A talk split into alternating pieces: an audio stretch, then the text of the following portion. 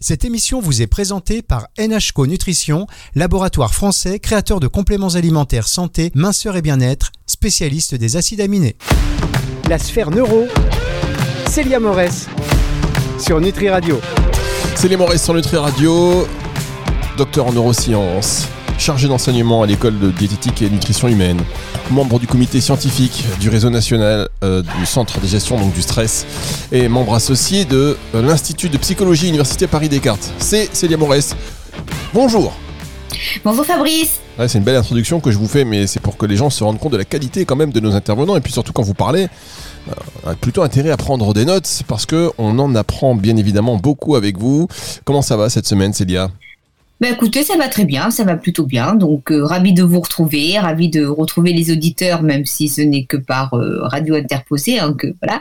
Mais j'en suis ravie d'être là parmi vous et d'expliquer euh, justement bah, toutes ces notions pour une meilleure compréhension et puis parce que c'est un plaisir pour moi. Bon, eh bien, écoutez, plaisir partagé. Alors aujourd'hui, on va parler de la digestion. Et vous avez intitulé cette émission La digestion de la bouche à l'anus. On va avoir donc du coup une espèce de, de vision assez claire hein, du processus de digestion.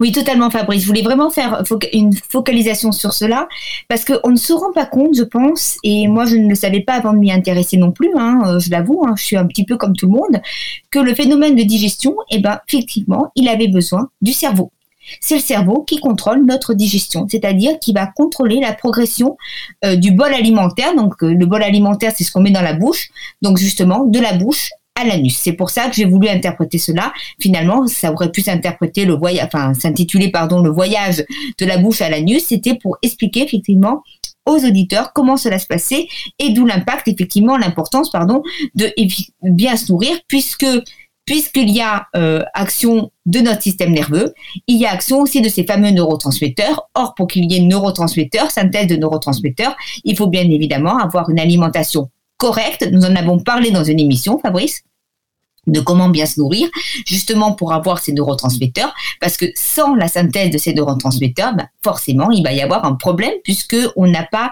euh, l'essence pour faire fonctionner correctement finalement notre digestion.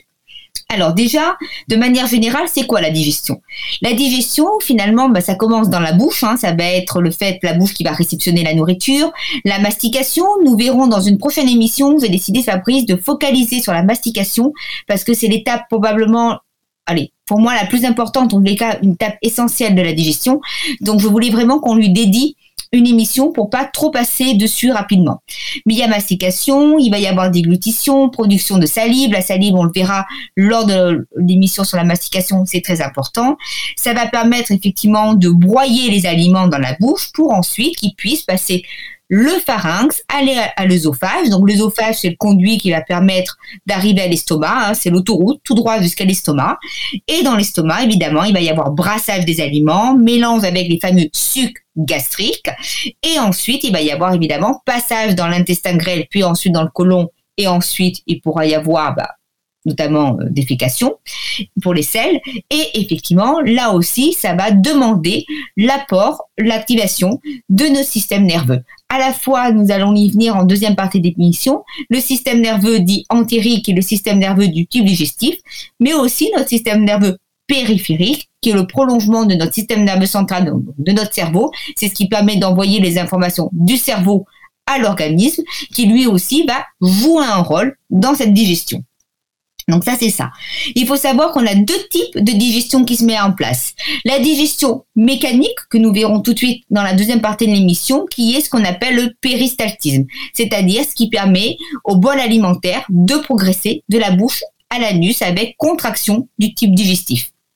Et ensuite, on a la digestion dite enzymatique qui permet effectivement, donc c'est l'implication de tout ce qui est suc digestif, suc pancréatique, pancréatique pardon, suc gastrique, etc., qui permet effectivement ben, de, de fragmenter euh, par exemple, le pancréas, les sucres pancréatiques, ça va permettre de fragmenter les, euh, les enfin les lipides, etc., avec certaines enzymes, pour justement que la nourriture puisse ensuite être évidemment réabsorbée et être utilisée pour qu'on puisse avoir de l'énergie et fonctionner correctement. Donc deux types de digestion sur lesquels je vais vocaliser en deuxième et troisième partie d'émission. Bien, écoutez, on va entamer euh, cela dans un tout petit instant. On marque une première pause, comme ça après vous ne serez pas interrompu pour nous expliquer comment fonctionne la digestion euh, mécanique. C'est juste après ceci. NHCO Nutrition est un laboratoire français expert en micronutrition et spécialisé dans les compléments alimentaires formulés à base d'acides aminés. Découvrez des compléments alimentaires hautement dosés pour améliorer votre santé et votre bien-être. Des gammes complètes pour vous aider à lutter contre la fatigue, le stress, vous aider dans vos objectifs minceurs ou encore pour améliorer la beauté de la peau et des cheveux. Profitez également de conseils personnalisés sur le site nhco-nutrition.com ou en pharmacie partenaire. La sphère neuro, Célia Morès sur Nutri Radio. C'est bien sur Nutri Radio, merci de nous avoir euh, rejoints. Vous êtes de plus en plus nombreux à écouter cette émission, à écouter Nutri Radio et vous avez évidemment raison et on vous dit merci. On parle de la digestion de la bouche à l'anus. C'est le thème qu'a choisi Célia Morès, bien comprendre le processus de, digestion et on parlera de la mastication, ce sera la semaine prochaine. En attendant, euh, comment fonctionne la digestion donc mécanique, euh, Célia? Alors la digestion mécanique, c'est quoi? C'est ce qu'on appelle le péristaltisme. C'est-à-dire que ben, pour que le bol alimentaire progresse de la bouche à l'anus, il faut qu'il y ait un mouvement musculaire qui soit propulsé, un petit peu comme un serpent qui rampe près, vous savez, sur sur euh, ben, sur le sol. Il faut qu'il soit euh, propulsé pour pouvoir évidemment aller d'un point A, la bouche, à l'anus, le point B. Pour cela, il va y avoir plusieurs choses qui vont l'y aider, qui vont être impliquées. On va d'abord avoir évidemment le système, euh, système nerveux entérique, qui est le système nerveux de notre tube digestif. Ce système nerveux entérique, il est constitué de neurones, comme notre cerveau, des mêmes neurones, entre guillemets, c'est-à-dire de neurones sensoriels qui vont capter l'information sensorielle, de neurones qu'on appelle interneurones qui vont permettre de traiter les données sensorielles, et de neurones moteurs qui vont permettre euh, finalement soit aux muscles de se contracter, soit de se relâcher pour justement permettre cette progression du bol alimentaire, donc de la bouche à l'anus. Donc le système nerveux entérique, c'est trois types de neurones. Il faut savoir que ce système nerveux entérique pourrait fonctionner de manière tout seul, sans intervention euh, de système euh, supplémentaire, de système périphérique. On verra que le système nerveux périphérique intervient. J'expliquerai juste après avoir expliqué euh, le fonctionnement du système nerveux entérique, comment est-ce que ce système nerveux périphérique intervient. Donc, il va y avoir contraction des cellules musculaires. Ces cellules musculaires ne peuvent pas se contracter toutes seules, c'est-à-dire à contrario de certains autres endroits de l'organisme, c'est pas le système nerveux entérique, donc les neurones qui sont connectés directement aux fibres musculaires, mais il y a d'autres cellules entre les deux qui font le lien, c'est ce qu'on appelle les cellules de Cajal. Ces cellules de Cajal, donc Cajal, c'est celui qui a trouvé le nom des cellules, hein, c'était un chercheur. Ces cellules de Cajal vont permettre aux cellules musculaires de se contracter ou de se relâcher parce qu'elles-mêmes auront reçu l'information de notre système nerveux entérique. Le tube digestif, pour qu'il euh, y ait contraction, il faut qu'il y ait des cellules musculaires. On va avoir deux couches de cellules musculaires, une couche circulaire interne et une couche longitudinale euh, externe, longitudinale externe, la CLE et la CCI. Ce qui va se passer, c'est que euh, à ce moment-là, lorsqu'on va avoir, comment dire, quand on va prendre la nourriture, donc, effectivement, notre tube digestif va sentir au niveau des récepteurs qui, tapissent, vous savez, des cellules qui tapissent notre tube digestif. Effectivement, ce qui va se passer, c'est que ce tube digestif va sentir ces informations-là. Il va sentir ben, de, le toucher, hein, finalement, euh, de la nourriture qui est en train de, bah, euh, de, toucher ces récepteurs. Vous voyez, comme quand vous touchez une table, Fabrice les auditeurs, c'est pareil. Dès que vous touchez quelque chose, vous sentez la table sous vos doigts. Là, c'est pareil. Votre tube digestif va sentir la nourriture. À ce moment-là, ces récepteurs qui captent cette information, euh, exactement les cellules entérochromaffines du tube digestif, si on veut être précis, mais mettons, retenez certaines cellules du tube digestif, vont libérer un neurotransmetteur dont nous avons déjà parlé, la sérotonine. Une fois que cette sérotonine est libérée, elle va activer les neurones sensoriels. Donc vos neurones sensoriels captent l'information, hum, il y a de la nourriture, il va falloir évidemment qu'il y ait une action du tube digestif pour pouvoir occasionner cette progression. Donc ces, ces neurones sensoriels, pardon, une fois qu'ils captent l'information euh, que la sérotonine se fixe sur les neurones sensoriels, ces neurones sensoriels s'activent.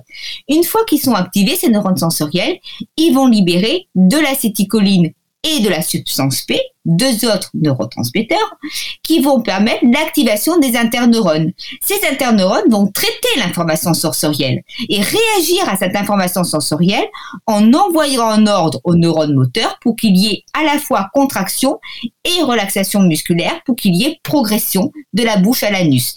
Ces interneurones font quoi? Ils envoient un autre, deux autres neurotransmetteurs qui est l'acétycholine et euh, la, sérotonine, à ce moment-là, les neurones moteurs s'activent, les neurones moteurs euh, activateurs s'activent et les neurones moteurs inhibiteurs s'activent pour qu'il y ait à la fois contraction, donc neurones moteurs activateurs activés, contraction, neurones moteurs inhibiteurs activés, relaxation pour que, bah, évidemment, il y ait une progression. Hein. C'est contraction, je relâche, je contracte, je relâche, je contracte, je relâche. C'est comme ça que le bol alimentaire progresse.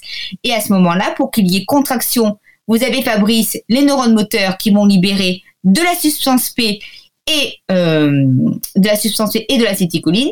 Et de l'autre côté, pour qu'il y ait inhibition, il va y avoir libération notamment de monoxyde d'azote et de euh, peptides baso-intestinales qu'on connaît sous le nom de VIP. Et à ce moment-là, il va y avoir contraction en amont de la couche interne, de la couche musculaire interne du tube digestif et relaxation euh, de la couche finalement qui est la plus externe, musculaire, et inversement pour qu'il y ait cette progression au fur et à mesure. Donc ça, c'est vraiment comme le serpent qui, qui, qui rampe sur le sol.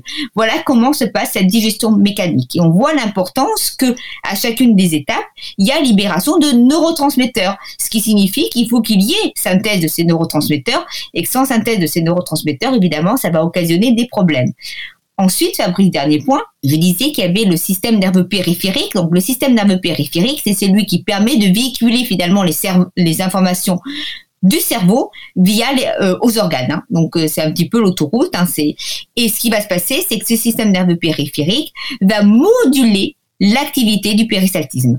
Pourquoi? Parce que dans certaines situations, eh bien, la digestion peut être arrêtée. Imaginez qu'on se retrouve face à une situation de stress parce que il y a, euh, y a un serpent devant nous justement, il y a un ours devant nous, il faut, il faut fuir. Forcément, ben, euh, l'organisme va donner toutes les ressources nécessaires à vos muscles pour pouvoir fuir. Donc, évidemment, tout ce qui n'est pas nécessaire à un moment donné va en quelque sorte s'arrêter. Et ce qui va se passer, c'est que le système nerveux périphérique le parasympathique va activer tout ce qui est péristaltisme, alors que finalement le sympathique va l'inhiber. Euh, et ça permet de moduler l'activité du tube digestif. Voilà comment se passe. Donc le fait qu'effectivement, euh, sans un cerveau qui fonctionne correctement, sans l'apport des neurotransmetteurs, hein, puisque le système nerveux périphérique parasympathique et sympathique fonctionne aussi en larguant des neurotransmetteurs comme notamment l'acétycholine pour le parasympathique. Donc vous imaginez Fabrice l'importance aussi de l'alimentation dans la digestion puisque justement il y a un, apport du cerveau, enfin le, notre système digestif ne fonctionne pas sans un cerveau en bonne santé. Et ben voilà, avec vous c'est beaucoup beaucoup plus clair. Il faut rester concentré tout de même et donc on marque une petite pause et on se retrouve pour la dernière partie de cette émission. La sphère neuro, Célia Morès sur Nutri Radio. La sphère neuro avec Céliane Morès sur, sur, Nutri Radio. On parle de la digestion aujourd'hui, bien comprendre ce processus. Euh, on a l'image du serpent maintenant, on voit l'importance des neurotransmetteurs aussi grâce à vous. Alors comment fonctionne euh, la digestion enzymatique Célia? Alors, la digestion enzymatique, c'est quoi? C'est toutes les enzymes, notamment les enzymes pancréatiques, hein, qui vont permettre euh, bah, que la digestion se fasse, de fragmenter les aliments, enfin d'agir sur, notre bol alimentaire. Alors, il faut savoir que euh, ce qui va se passer, c'est que notamment, la première étape, je vais vous parler de l'estomac. L'estomac, on sait qu'il y a une production d'acide, d'HL dans l'estomac. Bah, cet acide, cette production d'acide est aussi due à l'action de notre système nerveux. C'est-à-dire que et, d'hormones aussi, de d'hormones. Donc, ce qui va se passer, c'est qu'on va avoir trois choses qui vont permettre, euh, trois molécules qui vont permettre, euh, donc soit neurotransmetteurs, soit hormones qui vont permettre effectivement la production de cet acide chlorhydrique, de cet acide au niveau de l'estomac. Ça va être la gastrine, l'histamine, l'histamine qui est un neurotransmetteurs, et aussi l'acétycholine, qui vont permettre effectivement cette production d'acide euh, d'acide au niveau de l'estomac. Donc pour qu'il y ait euh, pour pour qu'il y ait de l'acide dans l'estomac. Inversement, évidemment, vous pensez bien, Fabrice, qu'il faut aussi qu'à un moment donné il y ait une inhibition de cet acide parce que justement il faut pas qu'il y en ait trop. Donc il y a le pendant et là aussi c'est hormonal, c'est la somatostatine et aussi les prostaglandines. À propos des prostaglandines, Fabrice, si je vous pose une question, est-ce que vous savez pourquoi euh, finalement euh, le fait de consommer des vous savez, les, les, oh, anti-inflammatoires non stéroïdiens, c'est-à-dire tout ce qui est à base de d'ibuprofène, on va dire, euh, sont mauvais pour l'estomac. On, on, dit toujours qu'il faut faire attention, les prendre plutôt en mangeant, mais que c'est pas bon pour l'estomac. Est-ce que vous savez pourquoi? Ah non, mais là justement, j'en ai pris il y a pas longtemps, donc je veux bien que vous me donniez cette information.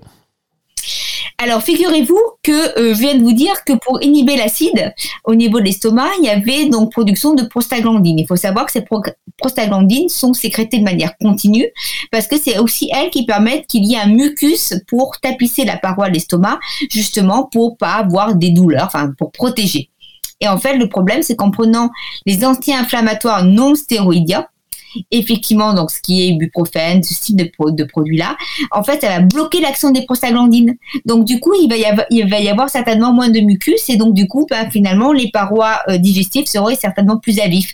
C'est pour ça qu'on dit que ça crée des problèmes parce que justement, ça bloque leur action de ces médicaments et entre autres, de bloquer effectivement la, la sécrétion, la sécrétion de prostaglandines.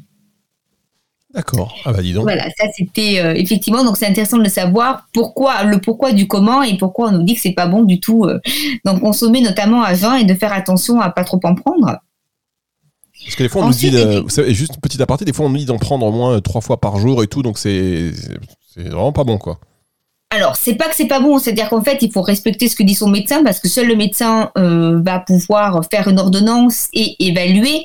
Mais effectivement, euh, en prendre en automédication et à tout va, faut peut-être faire attention. C'est surtout ça. C'est que c'est vrai que pendant un temps, c'était, puis on peut encore les avoir sans ordonnance, mais c'est vrai que ça peut être, ça peut avoir des conséquences. En tous les cas, c'est pour ça que ça occasionne des douleurs. Hein. Généralement, après, on peut avoir, on peut ressentir des douleurs et que c'est pas bon parce que voilà ce que ça provoque. Donc, c'est plutôt une consommation à la longue qui fait que euh, c'est pas les antidouleurs à prendre, anti-inflammatoires tout le temps, parce que ça occasionne ces, ces, douleurs-là, quoi. Et c'est parce que ça bloque l'action des prostaglandines. Très bien. Bah écoutez, euh, ça marche. Est-ce que euh, non, j'allais dire, on fait une pause, mais non, on fait pas de pause. Je vous laisse poursuivre. Qu'est-ce que je raconte? Qu'est-ce que je raconte, Célia? Je vous laisse terminer cette émission. Alors effectivement, ensuite, il y a, je vous parlais tout à l'heure des sucs pancréatiques. Alors les sucs pancréatiques, notamment, ça va être dû à quoi? Eh bien notamment à la cholecystokinin, la CCK, dont nous avons déjà parlé pour le comportement alimentaire, qui va permettre cette libération effectivement donc de, de pancréatiques hein, qui sont nécessaires pour fragmenter les lipides, les, euh, les protéines et notamment les glucides. Donc c'est tout ce qui est euh, enzymatique comme l'amylase, la lipase, etc. La lipase c'est une enzyme pour euh, les lipides et l'amylase notamment pour les sucres. Mais peu importe finalement, cette euh, sécrétion pancréatique, elle peut se faire par euh, deux voies différentes grâce à la cholecystokinin ou la CCK qui va soit activer directement les sucres pancréatiques, la production de sucres pancréatiques parce que la CCK se fixe sur son récepteur au niveau du pancréas et ça occasionne libération des sucres pancréatiques. Soit la CCK de manière indirecte, va en informer le cerveau qui va libérer de l'acétycholine et l'acétycholine, qui est un neurotransmetteur, je vous le rappelle, va se fixer sur son récepteur au niveau du pancréas et évidemment euh, envoyer euh, l'ordre pour la production de sucre pancréatique. Pareil pour la vésicule biliaire et la production de bile. La production de bile donc sert notamment à prendre en charge finalement un repas riche en graisse et ce qui va se passer, c'est que c'est aussi la CCK qui va euh, donner l'ordre à ce qu'il y ait euh, la que la bile pardon passe finalement de la vésicule biliaire dans le duodénum. Et comment est-ce qu'elle va faire ça? C'est-à-dire qu'elle va provoquer la contraction de manière indirecte. Je vais y venir comment? Elle va provoquer quoi? De manière indirecte, mais elle va provoquer la contraction de la vésicule biliaire, qui en se contractant, ça va lui permettre d'évacuer la bile et à ce moment-là, il va y avoir relâchement du sphincter d'Odi. Et le sphincter d'Odi, c'est quoi, Fabrice? C'est le sphincter qui est qui permet en fait l'écoulement de la bile dans le duodénum, c'est-à-dire au niveau de l'intestin. En faisant ça, contraction de la vésicule biliaire, la bile est expulsée. Relâchement, euh, effectivement, du sphincter d'Odi, la bile euh, atterrit là où il faut, dans le duodénum. Et comment est-ce qu'elle fait ça, cette CCK Elle envoie aussi une information au cerveau qui, en retour, va libérer de l'acétycholine pour qu'il puisse y avoir contraction de la vésicule biliaire et notamment du peptide vaso-intestinal pour qu'il puisse y avoir dilatation de ce sphincter d'Odi. Donc on voit bien que le cerveau, là aussi, pour, la, pour tout ce qui est euh, digestion enzymatique, production de sucre pancréatique, production d'acide dans l'estomac, mais aussi production via le pancréas de bicarbonate qui permet effectivement de diminuer l'acidité de l'estomac, qui, est aussi important, qui ça permet de diminuer la production de bicarbonate, et aussi dû à l'action de certaines hormones, comme la sécrétine, mais aussi dû à l'action de certains neurotransmetteurs, comme l'acétycholine. Donc on voit bien l'importance de notre système nerveux effectivement, dans notre digestion, aussi bien mécanique dans la progression de la bouche à l'anus, comme nous l'avons vu en deuxième partie d'émission, Fabrice, mais aussi dans la troisième partie, dans la gestion de tout ce qui est sucre pancréatique, tout ce qui est donc euh, bicarbonate, etc., dans tout ce qui est acidité de l'estomac. Ça dépend aussi de notre cerveau et donc de l'action de nos neurotransmetteurs. Eh bien, merci beaucoup, merci beaucoup, Salim Morès, pour cette masterclass. On peut le dire, la digestion de la bouche à l'anus. Si vous venez d'arriver, si vous euh, voulez réécouter cette émission en podcast, eh bien, ce sera dimanche à partir de 18h. Elle sera disponible. Je le reprécise parce qu'il y a des gens qui me disent, mais comment ça fonctionne? Bah, D'abord, le live. Priorité au live, et messieurs, sur Nutri Radio. Et ensuite, eh bien, émission, euh, chaque, euh, chaque émission, elle est, chaque émission est disponible à partir de dimanche soir 18h sur nutriradio.fr et sur toutes les plateformes de streaming audio. Peut-être pas aussi rapidement, mais en tout cas sur nutriradio.fr si vous téléchargez l'appli dimanche 18h. C'est frais, c'est livré, c'est chaud, c'est tout beau. Et on se dit à la semaine prochaine, Célia. À la semaine prochaine, Fabrice. C'est le retour de la musique tout de suite sur Nutri Radio. La sphère neuro, Célia Morès sur Nutri Radio.